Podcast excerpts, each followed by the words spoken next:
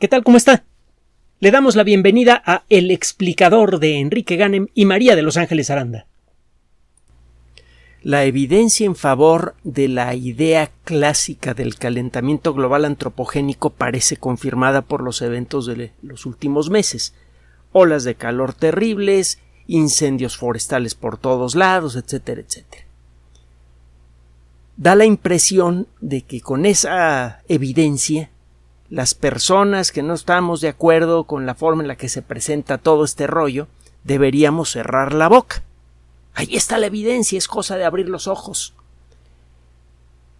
Mire, en el mundo de la ciencia uno aprende a distinguir, es parte del ejercicio de volverse científico, uno aprende a distinguir la propaganda de, eh, de la evidencia. Déjeme comenzar diciéndole que tenemos muy claro que el impacto ambiental de las actividades humanas es severo, gravísimo y que necesita corrección inmediata. ¿Que este impacto puede involucrar cambios en el clima? Sí, pero lo que se dice sobre calentamiento global antropogénico es una charla de ventas para que gastemos un montón de dinero en la compra de equipos nuevo, de, de equipos que tienen patentes nuevas, patentes que van a estar vigentes por muchos años y que vamos a pagar eh, con, con sudor y con sangre. Son carísimas las cosas que tienen que ver con, con el rollo de, de la energía verde y desgraciadamente, a pesar de que estamos de acuerdo en que eh, las fotoceldas, los generadores eólicos, etcétera, etcétera, correctamente utilizados, son muy deseables, lo cierto es que no van a atenuar el impacto ambiental de las actividades humanas porque la causa es la sobrepoblación y la explotación exagerada, distorsionada de los recursos naturales. Vamos a comenzar con la nota del día de hoy que está muy sabrosa y tiene que ver con las predicciones realizadas por los expertos en meteorología sobre las tormentas tropicales y huracanes que deberían ocurrir en el Atlántico. Desde hace más de 30 años se viene buscando hacer algún tipo de predicción climática, en particular con respecto al número y trayectoria de los huracanes en el Pacífico y en el Atlántico. En los Estados Unidos eh, se le ha puesto énfasis especial a las tormentas del Atlántico porque son las que, las que les pegan. En eh, la década de los noventas el doctor Richard Gray comenzó a tener aciertos en la predicción del número total de tormentas tropicales que ocurrirían en el Atlántico cada año y de, y de esas cuántas se convertirían en huracanes.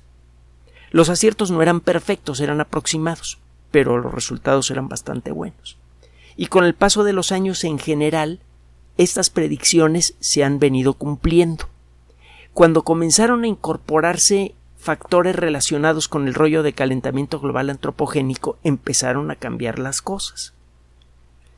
Este año se supone que para el mes de agosto tendríamos una cantidad mayor de la normal de tormentas tropicales y de huracanes en el Atlántico. En la, la lista de condiciones necesarias para que esto ocurra está completa.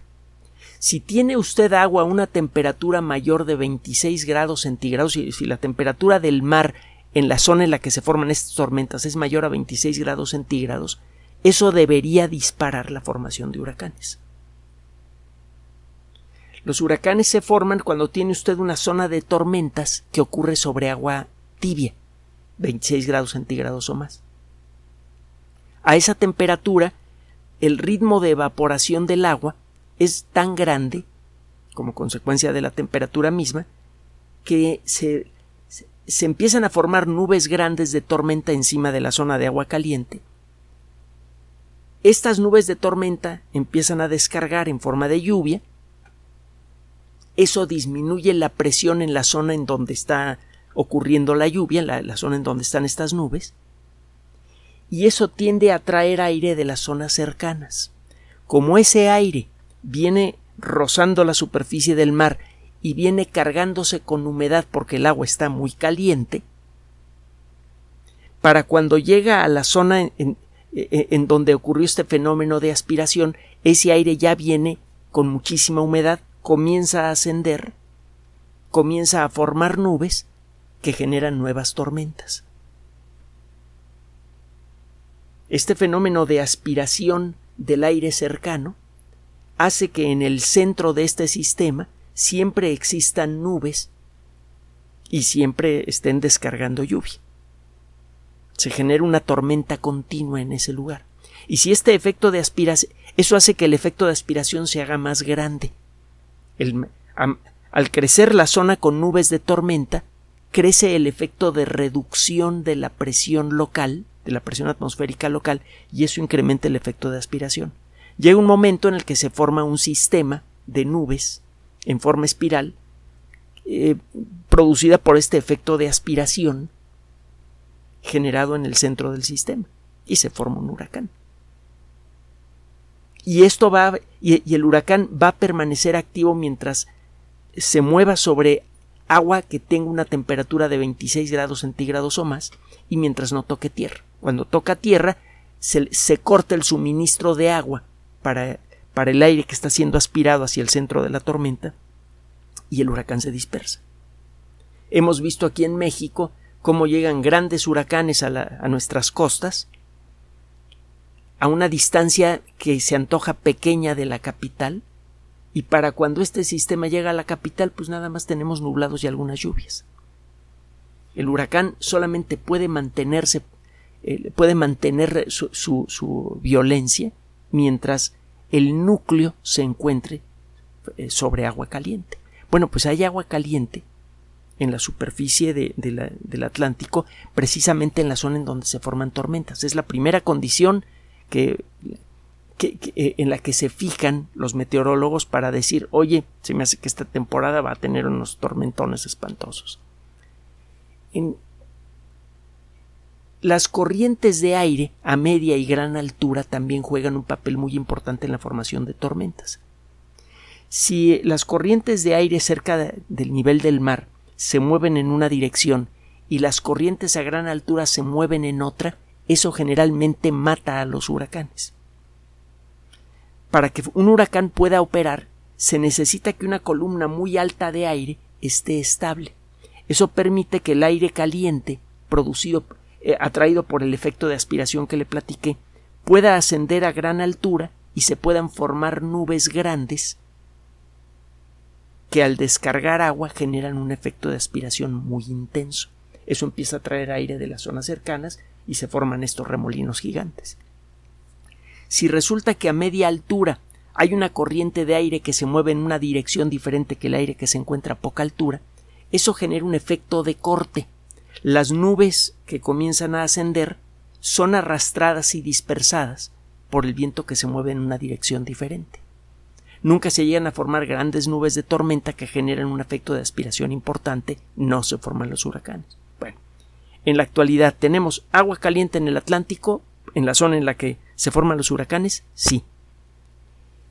¿Existe este efecto de corte por corrientes de aire encontradas en la atmósfera en, el Atlántico, en donde se forman las tormentas, no. Son dos condiciones fundamentales para que se formen huracanes. Además, un efecto que ayuda en mucho a que los huracanes se formen en el Atlántico es que el Pacífico tenga eh, la temperatura superficial del Pacífico sea un poquito más baja de lo normal. Cuando esto ocurre, se suceden una serie de fenómenos que colectivamente se les llaman la niña. Cuando hay niña en el Pacífico, la temperatura promedio del agua en la superficie del Pacífico es un poco menor a la normal. Y eh, generalmente eso permite que se formen los eh, huracanes en el Pacífico, eh, en el Atlántico, porque cuando la temperatura es alta en el Pacífico, el Pacífico tiende a jalar una buena parte de la humedad que de otra manera serviría para alimentar a los huracanes del Atlántico. Entonces, ¿tenemos la niña? Sí. ¿Tenemos agua caliente en el Atlántico? Sí. ¿Tenemos efecto de corte en la alta atmósfera que podría matar huracanes? No. ¿Cuántos huracanes importantes o tormentas tropicales importantes se han formado a la fecha en la que el, bueno, al 31 de agosto. Cero. En los expertos, en, los verdaderos expertos en meteorología, por ejemplo Brian McNulty de la Universidad de Miami, realmente no tienen por el momento eh, una, explicación convincente de por qué demonios no han ocurrido huracanes hasta el momento en el Atlántico. En, están a lo largo de la última década han ocurrido varios huracanes importantes que han pegado en las costas de los Estados Unidos. Ahora la gente que vive allí está realmente eh, asustada por la tranquilidad. Esperaban realmente recibir huracanes muy importantes no ha aparecido uno solo. La semana pasada, la última al, principio de la última semana de agosto, los ah, modelos de predicción de, de computadora señalaron que deberían estarse formando por estas fechas tres, quizás hasta cuatro tormentas.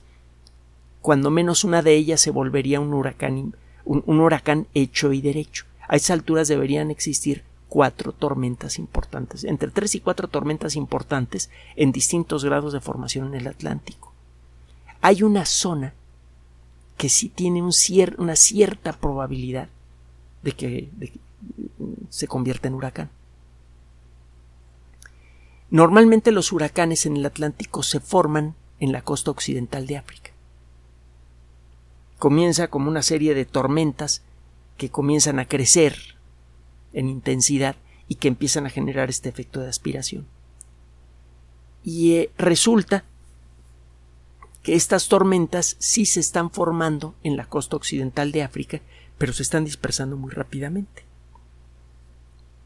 Parece que hay una corriente de aire relativamente seca, eh, eh, en, el centro del Atlántico, en el centro oriente del Atlántico, cuando las tormentas comienzan a, migrar hacia el occidente, se topan con esta corriente de aire seco, pierden su humedad y se acaba la tormenta. Nadie entiende por qué. El caso es que esos mismos modelos, con algunas modificaciones, son los que han servido para hacer las predicciones con respecto al desastre climático que está generando la emisión de combustibles fósiles. El pleito que actualmente tiene Occidente con, eh, con Rusia eh, por la cuestión de Ucrania, el terrible pleito que tiene como víctimas, como siempre, a civiles inocentes, está sirviendo de motivo para acelerar la descarbonización de la economía mundial el costo económico va a ser muy elevado. De hecho, actualmente el costo ya es muy grande. México se ha librado parcialmente de este problema porque tiene petróleo y estamos empezando a fabricar nuestras propias gasolinas. Así que ya no estamos vendiendo eh, petróleo barato y comprando gasolina cara. Estamos empezando a, detener ese proceso y eso ha protegido un poco a la economía mexicana de las consecuencias de, de este pleito y del y de la aceleración del proceso de descarbonización. Pero este, este fenómeno está empezando, este fenómeno económico está empezando a pegarle las economías de muchos países. Y se va a agravar cuando se acelere el proceso de conversión de automóviles, por ejemplo, en automóviles eléctricos.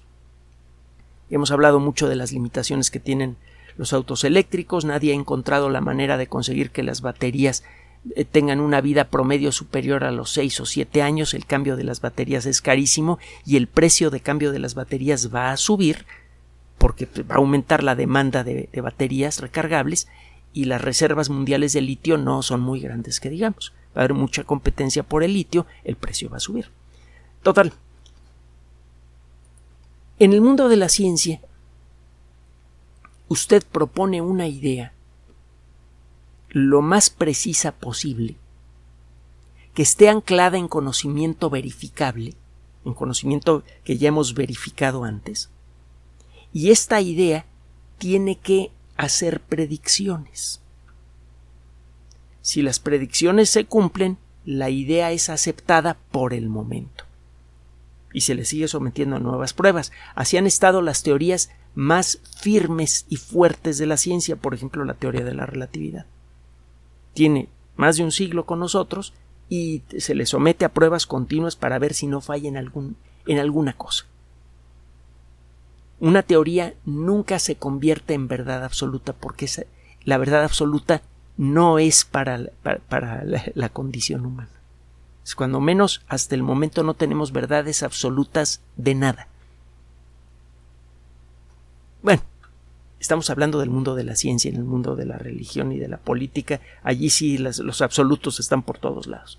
Pero si, si nos atenemos al pensamiento objetivo, no conocemos nada con absoluta precisión.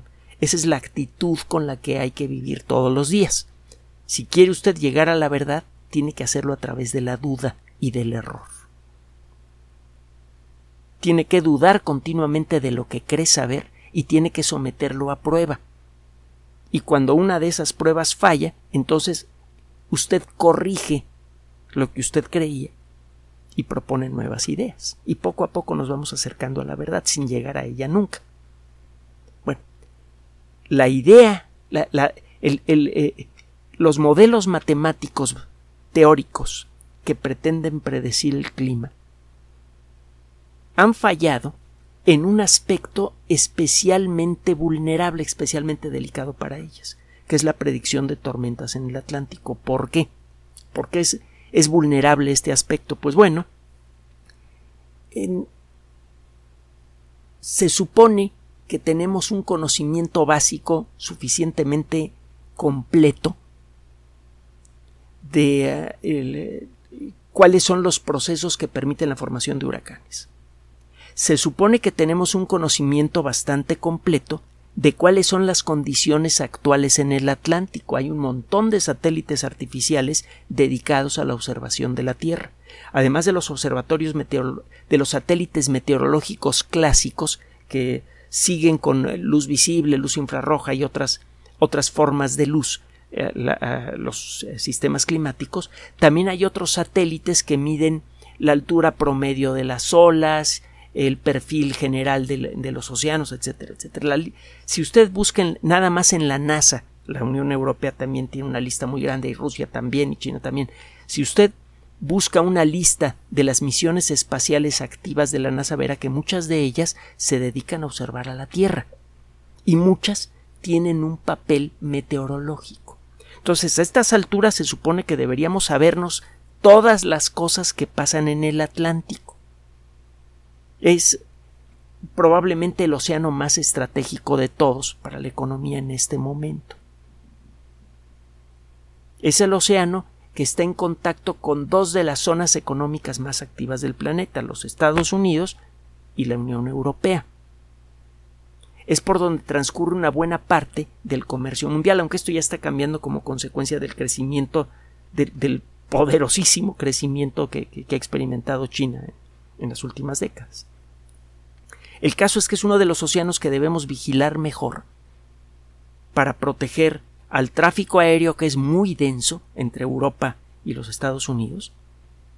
en cada momento del día, no importa en qué momento me, pregunte usted, hay miles de personas volando en una dirección y en otra. Miles de personas repitiendo cómodamente el viaje que le tomó a Colón eh, semanas enteras y que casi le costó la vida a él y a su tripulación. Hay em, barcos de pasajeros, barcos de carga. Es uno de los espacios con mayor vigilancia meteorológica del mundo. Deberíamos entender bien, cuando menos, sus fenómenos más violentos que son los más fáciles de predecir y no los entendemos, no lo suficiente. Si no podemos hacer predicciones, deje usted para el próximo año, para este año, para esta semana de lo que va a ocurrir en el Atlántico, ¿de dónde sacamos la cara para decir que podemos predecir con precisión lo que le va a pasar al clima de la Tierra en las próximas décadas? A esto agréguele los argumentos que hemos presentado en ocasiones anteriores. La evidencia de épocas largas de sequía, claramente no causadas por la especie humana en siglos anteriores y que condujeron a la caída de grandes civilizaciones. No le voy a recordar todas las demás notas que hemos presentado eh, sobre historia, sobre meteorología, etcétera, que no van de acuerdo con el rollo del calentamiento global. Simplemente quédese con estas dos. Lo último que platicamos con respecto a las sequías del pasado y eh, esta nota del día de hoy.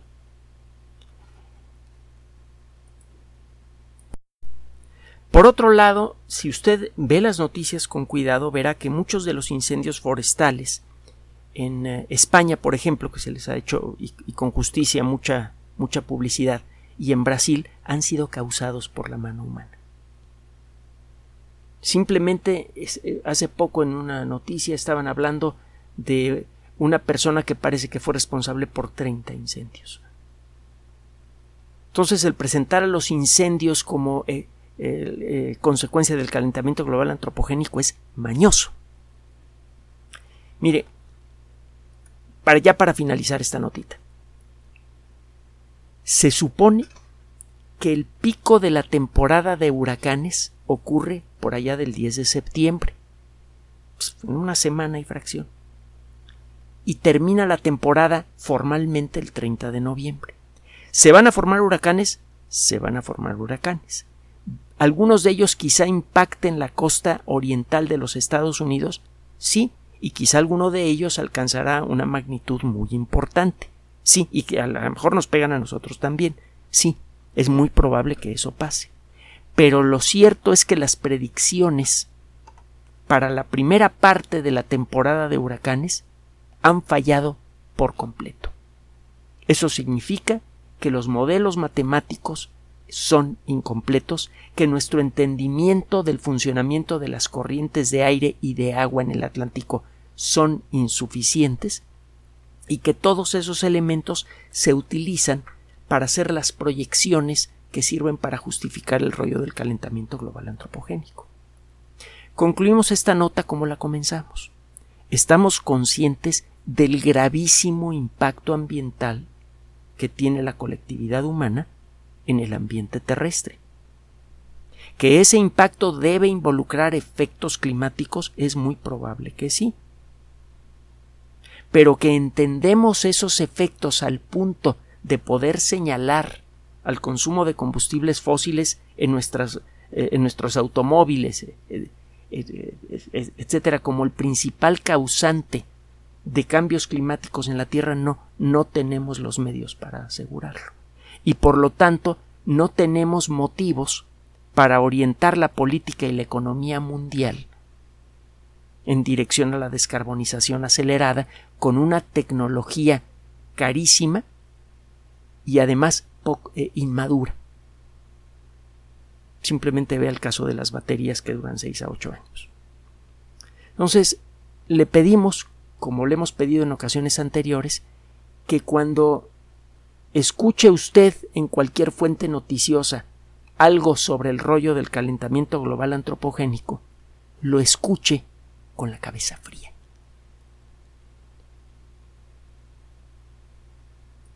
Gracias por su atención. Además de nuestro sitio electrónico www.alexplicador.net, por sugerencia suya tenemos abierto un espacio en Patreon, el explicador Enrique Ganem, y en PayPal, el por los que gracias a su apoyo sostenemos este espacio. Puede usted descargar gratuitamente estos audios en formato MP3 en Spotify y en iTunes como El Explicador sitio oficial y en SoundCloud como El Explicador y con formato de video en YouTube en El Explicador sitio oficial. Recuerde nuestras redes sociales de siempre, Twitter Enrique-Ganem y en Facebook Enrique Ganem sitio oficial, El Explicador y los grupos que usted ya conoce. Finalmente, el explicador siempre somos María de Los Ángeles Aranda y Enrique Ganem. Gracias.